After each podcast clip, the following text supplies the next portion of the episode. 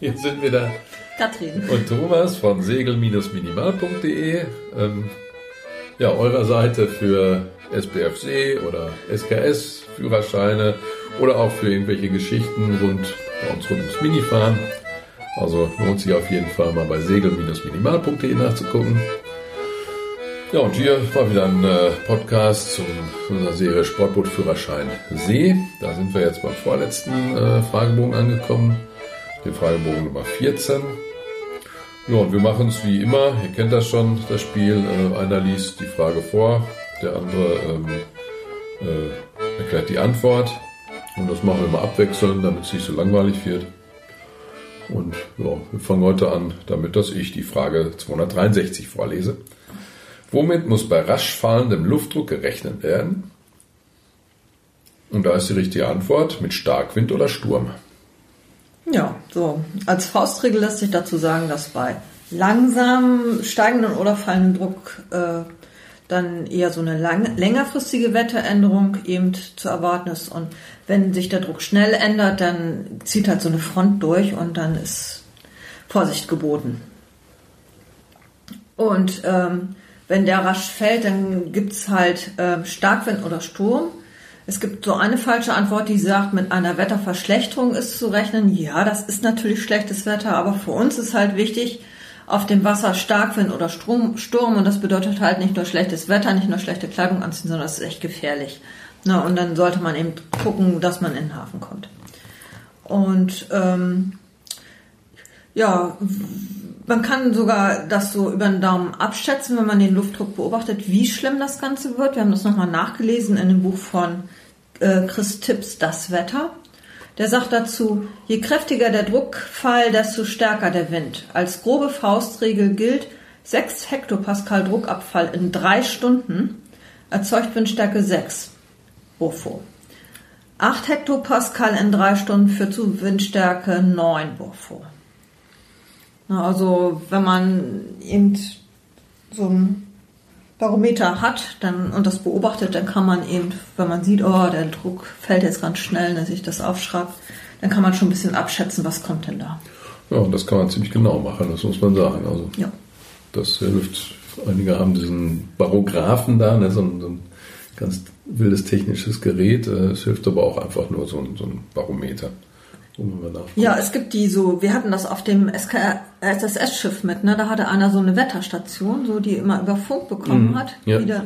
Und der, da sah man dann richtig schön so eine Kurve, den, so einen Verlauf, ne? Und da konnte man natürlich dann richtig schön grafisch sehen, oh, der Druck ist aber so doll gefallen, Ja. also jetzt müssen wir vorsichtig sein. Das fand ich ganz schick. Mhm. Und das ist echt nicht zu unterschätzen. Also achtet drauf, Druckabfall, wenn es schnell geht, dann ist wirklich äh, Sturmgefahr und dann Ja. Und es ist Ja, heute ja, ja auch immer noch so, dass man, okay, wir haben jetzt immer Wetterbericht und der ist ja recht präzise, aber in manchen Jahren stimmt er auch hinten und vorne nicht. Ja. Ne? Und dann ist so ein Auge aufs Geschehen immer gar nicht verkehrt. ja, denke ich auch. Okay, dann die Frage 10.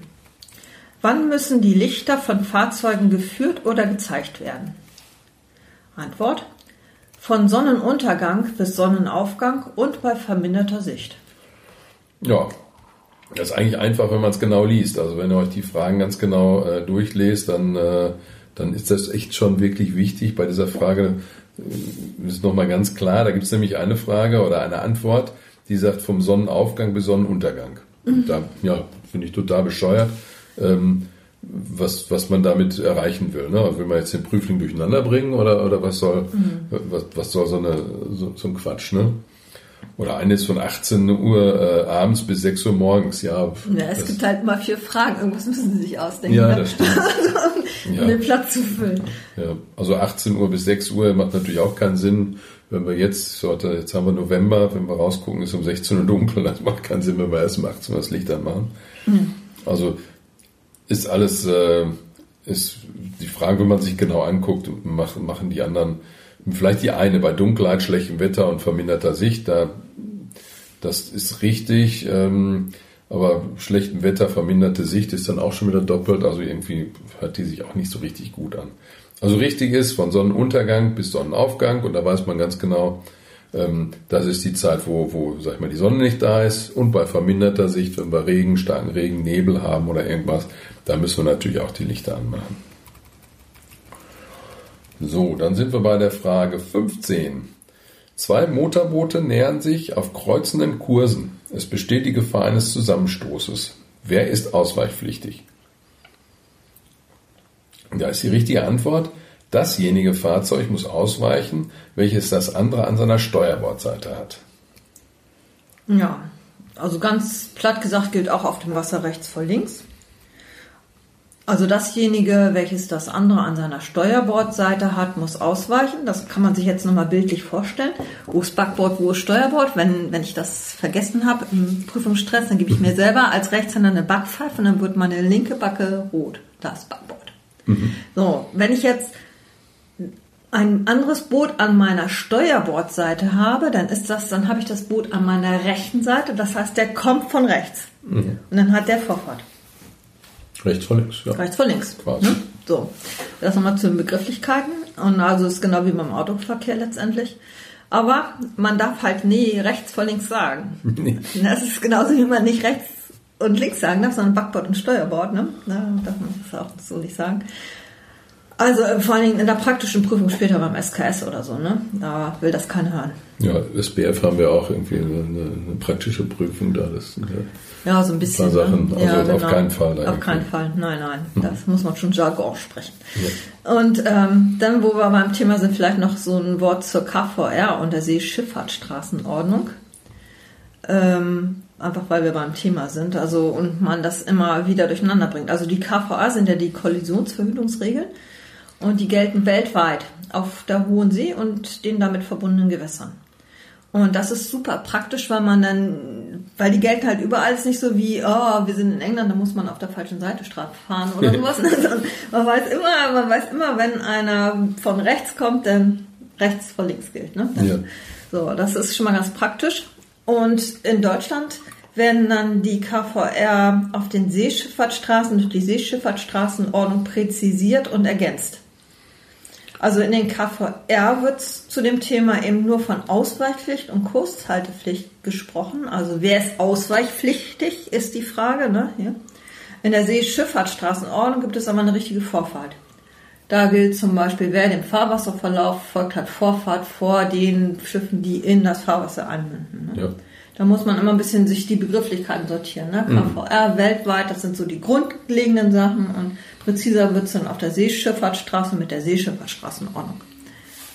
Das reicht auch wieder jetzt. Ne? Ja. okay. Die Frage 20. Welche Bedeutung hat folgendes Tafelzeichen? Wir sehen so ein Schild, das ist rechteckig, so liegt so rechteckig darum, hat einen roten Rand und hat äh, auf der rechten Seite ein schwarzes Feld, das läuft so spitz nach links aus, also wie so ein Pfeil, und da steht 40 drin. Und das bedeutet, Mindestabstand in Metern, der in der nachfolgenden Strecke vom Aufstellungsort der Tafel an eingehalten werden muss.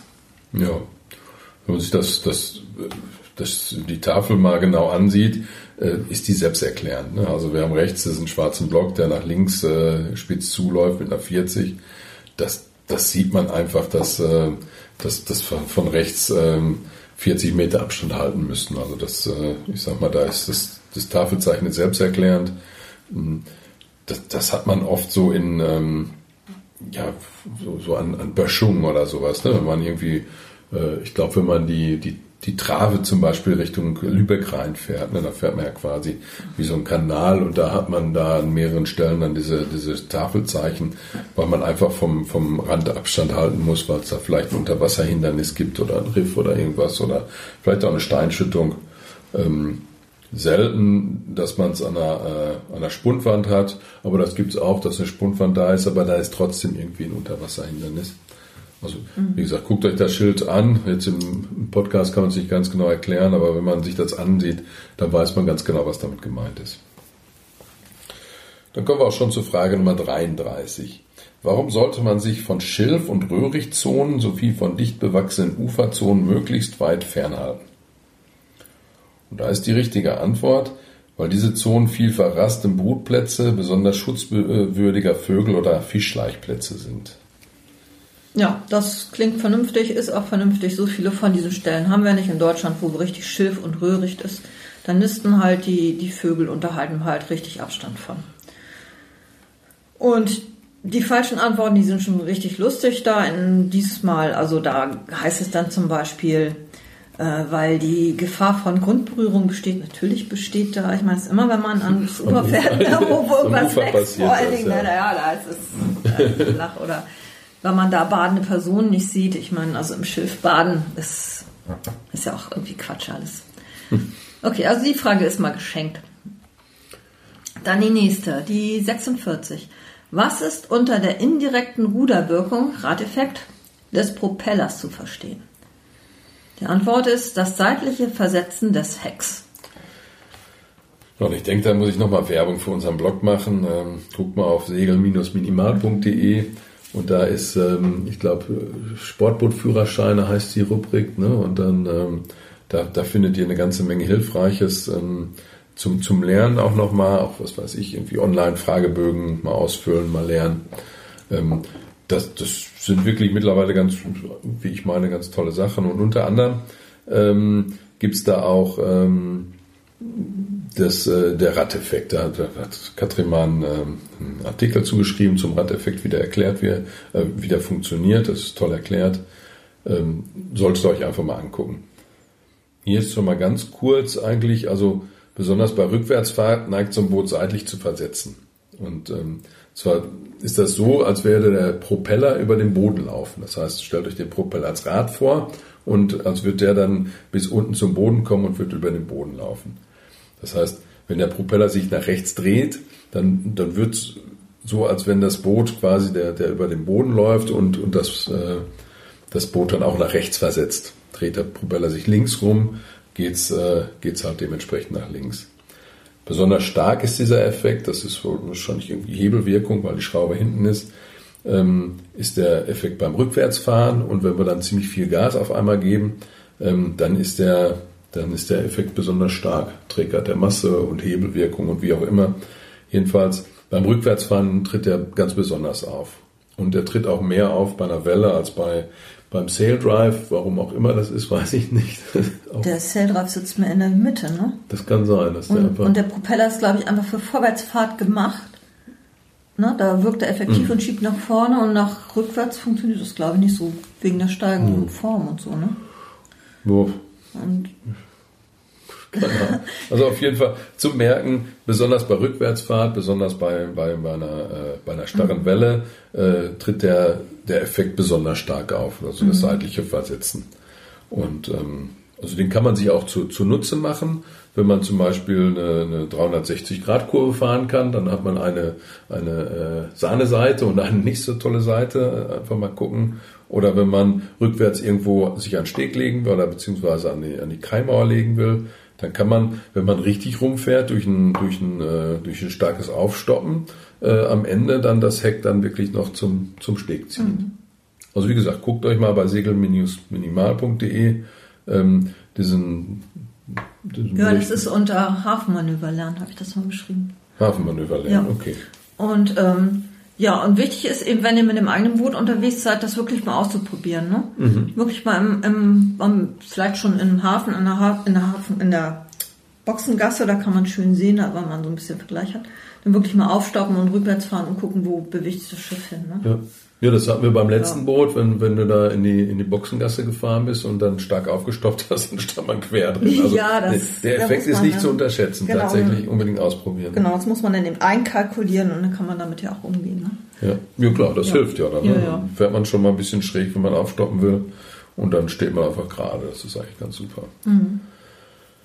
So, die Frage Nummer 68. Welcher Feuerlöscher ist für Sportboote zweckmäßig und wie oft muss man einen Feuerlöscher überprüfen lassen? Das ist die richtige Antwort. Das sind ABC, Pulver und Schaumlöscher mindestens alle zwei Jahre. Ja, also alle zwei Jahre kann man sich schon mal merken, irgendwie muss man alles zwei Jahre, alle zwei Jahre prüfen. Ne? Auch so die Gasanlage muss man alle irgendwie Rettungswesten muss man halt alles. Insel. Insel, genau. Immer zwei Jahre liegt man immer richtig, wenn es darum geht, wie, wann muss geprüft werden. Und ähm, welchen Feuerlöscher braucht man? Also wir haben ABC-Pulverlöscher an Bord. Ne? Ja. Und also wichtig, da wo man gut rankommt, wo man auch noch rankommt, wenn Feuer im Schiff ist. Ne? Also bei uns kann man so aus dem Niedergang sich den greifen. Ne? Kann man reingreifen. Genau, ja. kann man reingreifen, dann kann man nach unten löschen. Dann braucht man da nicht runtergehen, erstmal uns den Feuerlöscher suchen. Wichtig ist auch, dass jeder weiß, wo der ist. Also immer noch mal, wenn man neue Leute an Bord hat, zeigen, wo der ist. Ne? So, und welche? Also wir haben ABC Pulverlöscher, Schaumlöscher wäre auch okay.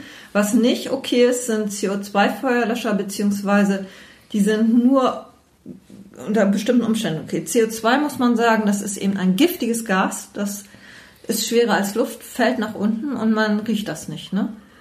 Also wenn man jetzt mit dem CO2-Löscher einfach so in der Kajüte löschen würde, würde man umkippen, weil man keinen Sauerstoff mehr kriegt. Und, ja, und jeder, der einen retten wollen würde, würde auch umkippen. Das wäre ja. fatal. Man kann den allerdings brauchen, wenn man so einen Motorrand löscht und wenn, wenn eben der Motorraum eben dicht ist.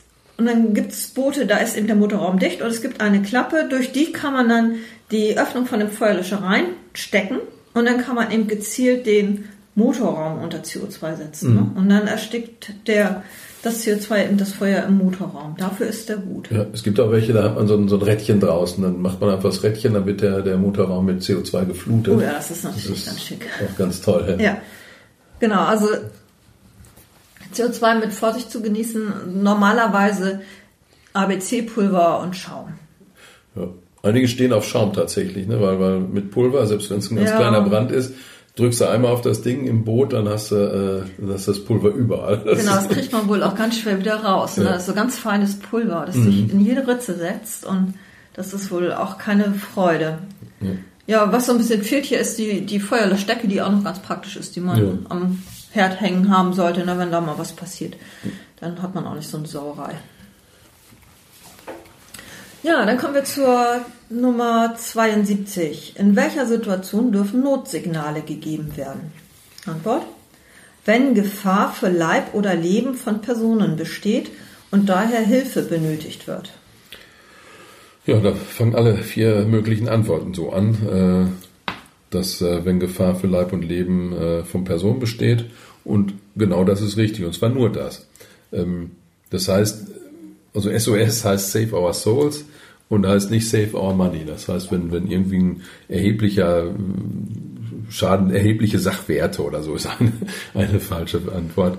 Ähm, ja, ist es halt so, ne? Also das, äh, das ähm, wenn, wenn ich denn auch SOS nachher Funke oder ein Seenotsignal gibt, dann, äh, gebe, dann, dann ist auch jeder verpflichtet dazu, mir zu helfen. Und ähm, dann, dann ist ein erheblicher Sachwert wieder relativ. Ne? Also das ist ja dann total egal. Wenn jetzt ein Kreuzfahrtschiff oder irgendwie ein großes Frachtschiff wegen mir den, ähm, den Kurs wechseln muss, dann kann das auch erheblich teuer werden. Also, ja, außerdem muss er dein Schiff gar nicht mitnehmen. Das ja, wenn du Save Our Souls funkst, dann nimmt er dich auf und lässt das Schiff aber da, wenn er keinen ja, Bock hat. Ne? Ja, klar. Also das nützt dir überhaupt nichts, ja. wenn du Werte retten willst, ne? also mhm. es abzusetzen. Ja, also da auf jeden Fall nur, wenn Gefahr für Leib und Leben von Personen besteht. Also als andere ist dann äh, maximal eine, eine Security-Meldung, aber, aber keine, äh, keine Mayday-Meldung. Also kein, no, Pan -Pan. Genau, genau, Pan Pan oder Security, je nachdem. Ja, da sind wir bei der Frage Nummer 86. Welche Positionslaternen und Schallsignalanlagen dürfen auf Sportbooten unter deutscher Flagge verwendet werden? Und das sind nur solche, deren Baumuster vom Bundesamt für Seeschifffahrt und Hydrographie, in Klammern BSH, zur Verwendung zugelassen sind oder eine als gleichwertig anerkannte Zulassung eines EU-Staates besitzen. Ja, das ist ein bisschen ärgerlich, weil die kosten natürlich auch gleich das Doppelte von den anderen. Ne? Aber ist so. Also nur die dürfen verwendet werden, die vom BSH zugelassen sind. Also das sind die beiden Stichworte, die man sich hermerken muss, BSH und Zulassung. Und äh, ja, ist da sonst noch was zu sagen? Eigentlich nicht. Eigentlich nicht, ne? Baumusterprüfung, BSH, wichtig. Und dann hat man es. Und das steht auch drauf. Ne? Auf den Lampen hat man auch, wenn man sich die Lampe selber anguckt, ist also mhm. nicht auf der Verpackung nur, wenn man es kauft, sondern auf der Lampe selber steht mhm. da auch so ein BSH-Kennzeichen. Ja, und da sind so die Unterschiede, was war das mal mit den LEDs irgendwie? Die werden wohl langsam dunkler ne? und mhm. eine BSH zugelassen LED, die ist dann irgendwann schlagartig kaputt. Die stirbt irgendwann, die, fängt irgendwann an zu, zu, zu, blinken erst, wenn man sie anmacht oder ja. so, damit man es vorher sieht und irgendwann ist die dann, äh, hat die so einen Selbstzerstörungsmechanismus, dann ist die aus. Das heißt, bevor sie zu dunkel ist, äh, geht sie erst kaputt. Ja, genau. und Ja, super. Und die kosten halt richtig Geld. Ja, aber wenn man, wenn man jetzt Ja, ein anderes halt Boot hat, was total hell Ja, ist, ja. die, die Lampe, und das ist, ähm, und, und, oder äh, schlimmer ist, wenn es total dunkel ist und das ist nur 100 Meter entfernt und du denkst dir, ach, der ist nur drei Kilometer entfernt, der macht mir nichts. Ja. Das ist genauso blöd. Ne? man Also- wohl halt zu spät gesehen. So, ne? Ja. Gibt ja auch mal verminderte Sicht oder so. Dann Ja. ist schon gut, dass die richtig leuchten. Das sehe ich ja ein. Ja, das hilft halt nichts. Also das finde ich Ja, ja. nicht typisch deutsch, sondern ich finde das wirklich genau richtig und das ist äh, meiner Meinung nach echt notwendig. Ja. Nummer 103. Welches Fahrzeug muss diese Lichter führen? Das ist wieder ein Bild. Schiff in der Nacht und das führt ähm, seine Positionslichter und dazu Rot-Weiß-Rot übereinander. Und das ist ein manövrierbehindertes Fahrzeug mit Fahrt durchs Wasser von 50 und mehr Meter Länge.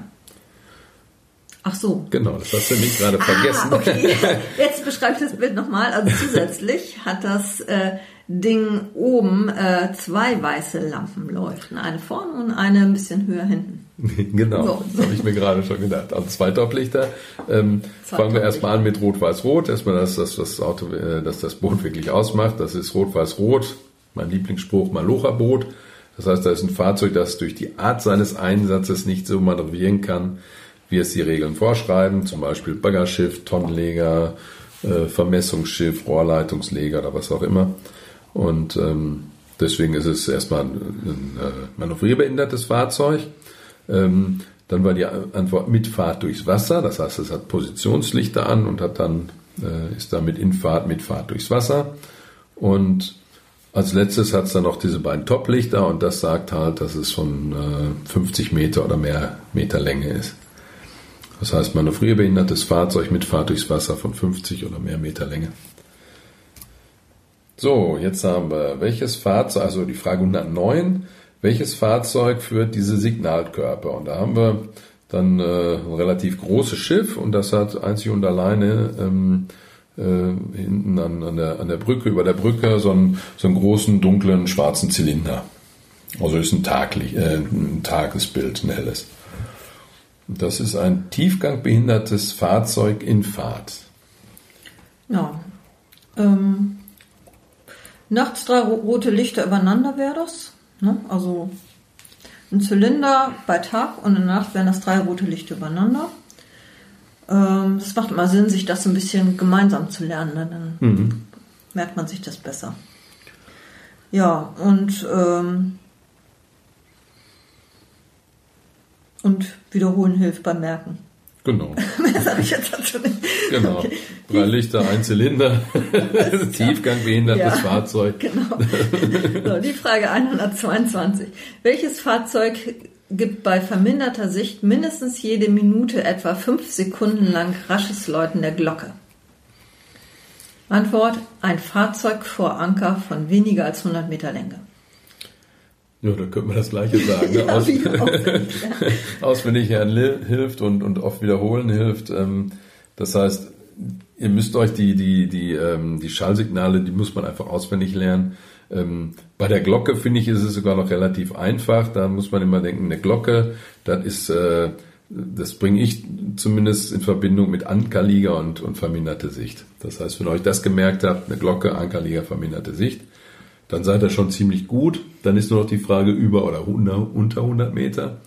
Ähm, das ist aber auch leicht zu merken, wenn wir uns jetzt überlegen, wir kommen im dichten Nebel mit unserem Segelbötchen irgendwo des Weges und ähm, da liegt so ein 300 Meter Pott vor uns und der hat auf einer Seite äh, rappelt da einer mit einer Glocke, dann äh, ja, dann ist Und wir fahren dann hinten rum, ne? Und und, da ist immer noch Schiff. Genau, da ist immer noch Schiff und zwar noch ziemlich lange ist da noch Schiff. Das macht einfach keinen Sinn. 100 Meter okay, das ist, äh, das, das sind, So sag ich mal, Abstand hält man eh, ne? ja, das sind sowieso Kanaldampferchen, ne? die, die, die Binnenboote oder so, die sind 100 Meter, das, das ist in Ordnung, aber wenn man so 300 Meter hat, dann macht schon Sinn, wenn, wenn vorne und hinten jemand äh, da ein Schallsignal macht und, ähm, und das heißt, bei diesen, bei diesen großen Dingern muss man das machen.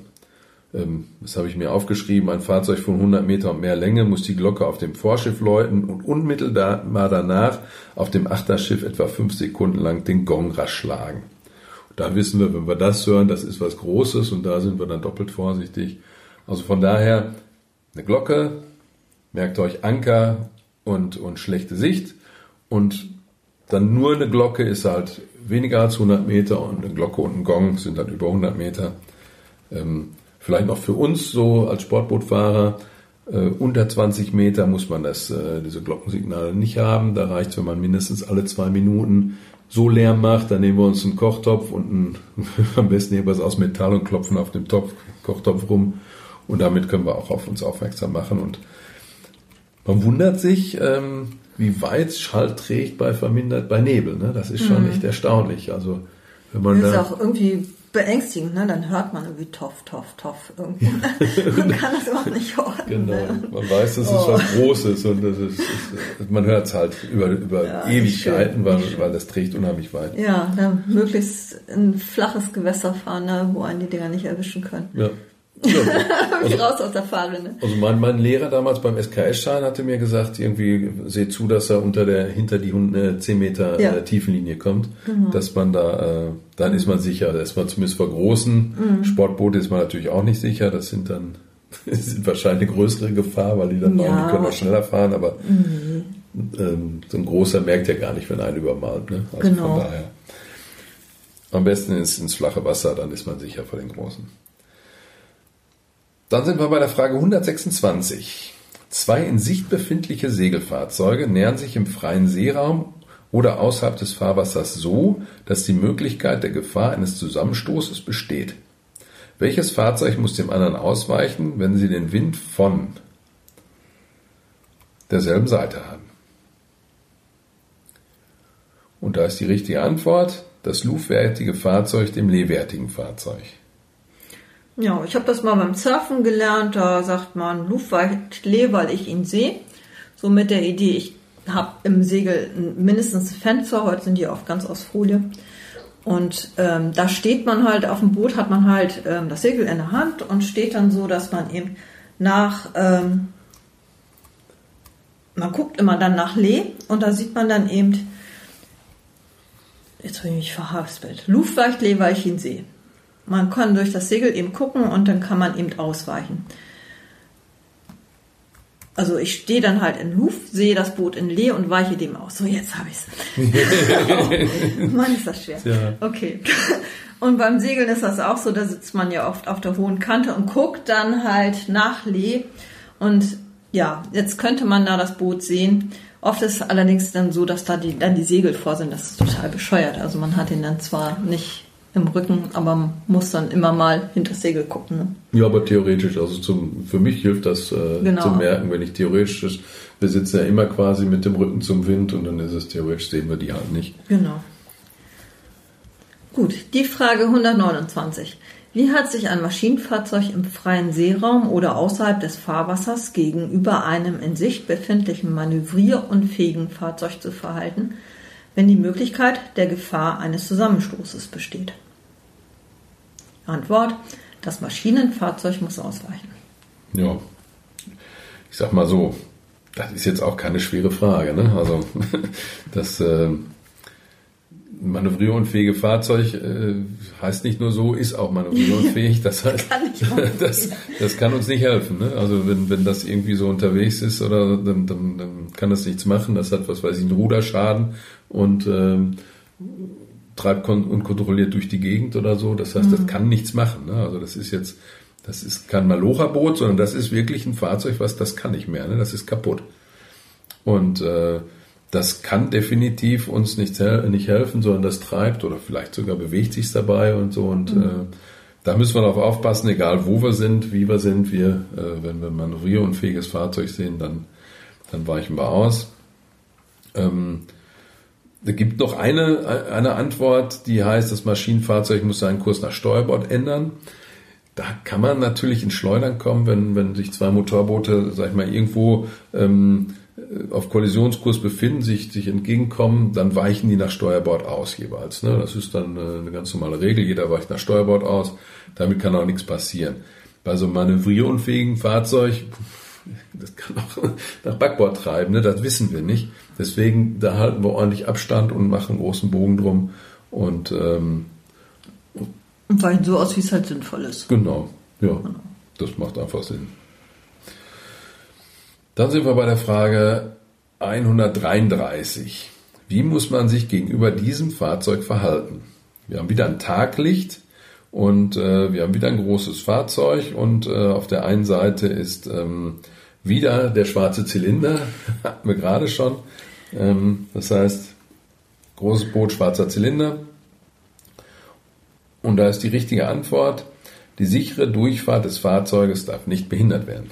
Na, da ist es wieder Zylinder, das heißt, das ist ein tiefgangbehindertes Schiff.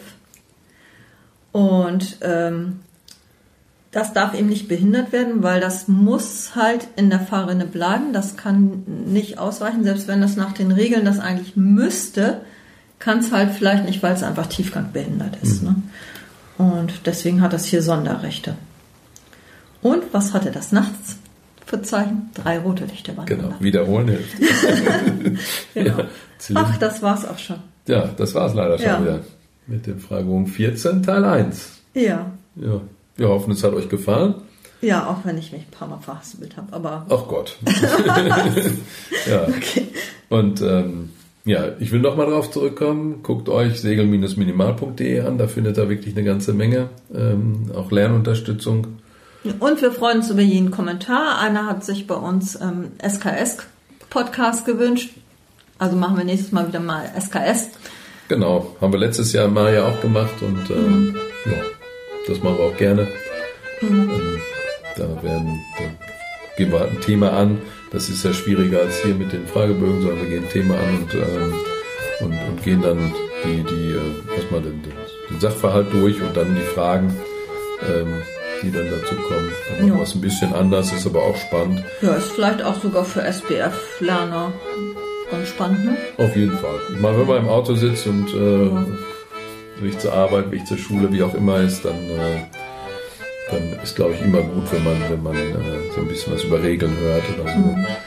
Letztes Mal hatten wir ähm, äh, amtliche Veröffentlichung. Das war vielleicht genau. nicht so das tolle Thema. Aus Spaß hören. Ja, aber es ähm, ah, nächstes Mal wird spannender. Ist auf jeden Fall wichtig. Okay. Ja, in dem Sinne. Bleibt gesund. Und äh, ja, bis zum nächsten Mal. Wenn ihr schon Prüfung habt, viel Glück bei der Prüfung. Mhm. Und äh, ja, Mast- und Schotbruch und bis, bis zum nächsten Mal. Tschüss. Tschüss.